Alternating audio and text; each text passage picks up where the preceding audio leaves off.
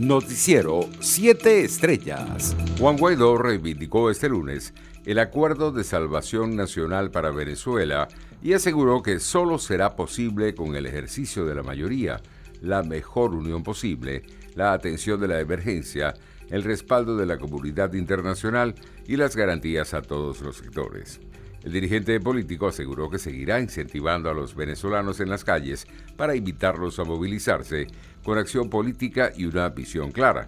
Por su parte, la dirigente de 20 Venezuela, Dignora Hernández, calificó como inconsulta la conformación de una delegación encabezada por Gerardo Blight que inició gira por Estados Unidos para buscar respaldo de la comunidad internacional al Acuerdo de Salvación Nacional de cara a una nueva jornada de diálogo con Nicolás Maduro. Desde la madrugada de este lunes, cientos de personas hacen fila en el Hotel Alba Caracas para intentar recibir la segunda dosis de la vacuna Sputnik V contra el coronavirus. Este fin de semana fue suspendida la jornada de vacunación prevista para las personas que debían recibir la segunda inyección contra el COVID-19. A través de la red social Twitter, la periodista Aymara Lorenzo publicó un video en el cual un efectivo de la Guardia Nacional Bolivariana le reveló a los abuelos que en el centro de inoculación se había agotado la vacuna rusa y por tal motivo debían esperar hasta el mes de julio, fecha en que se tiene prevista la llegada de otro lote de biológicos.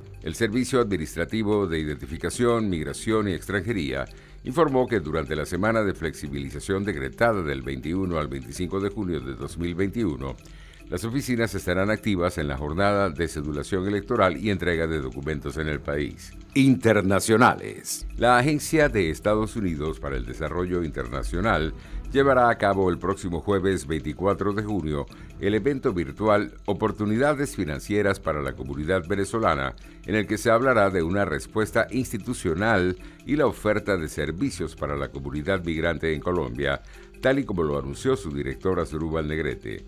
Se trata de una feria donde las personas podrán acceder a información sobre entidades y organizaciones que ofrecen servicios financieros, de educación financiera y de desarrollo empresarial, explicó el funcionario norteamericano. El alto comisionado de la ONU para los Refugiados, ACNUR, Filippo Grandi, quien se encuentra en Colombia con motivo del Día del Refugiado, firmó un acuerdo con la gobernadora del Departamento de Atlántico, Elsa Noguera, para trabajar en pro de la protección de los migrantes venezolanos.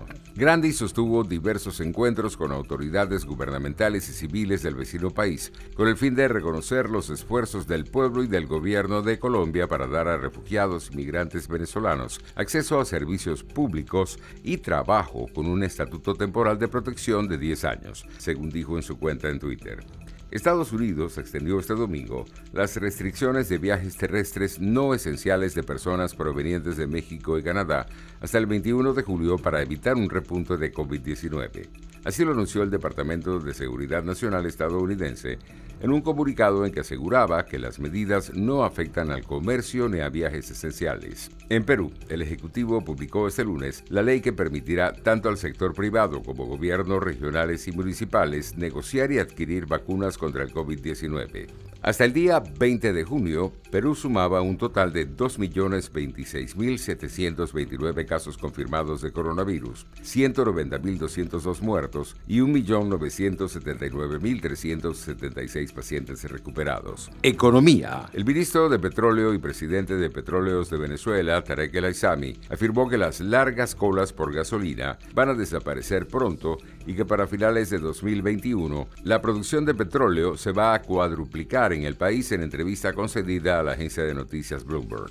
El Aizami aseveró además que pronto vendrá la inversión extranjera a Venezuela y que en el corto plazo se podrá llevar al país otra vez a estar entre los cuatro mayores productores de petróleo del mundo. Deportes. El presidente de la Liga de Fútbol Español, Javier Tebas, advirtió que el Barcelona está excedido respecto al límite salarial de plantilla deportiva que tiene y para poder inscribir al argentino Lionel Messi, pendiente de renovación, tendrá que haber reducciones de salarios de jugadores. Las autoridades de Japón decidieron hoy permitir el acceso de público a los estadios de los Juegos De Tokio, una medida que va contra las recomendaciones de expertos médicos y a la que se dará marcha atrás si hay repunte de contagios. La esperada decisión fue anunciada este lunes por los organizadores de Tokio 2020 tras una reunión con el Ejecutivo nipón. Noticiero 7 Estrellas.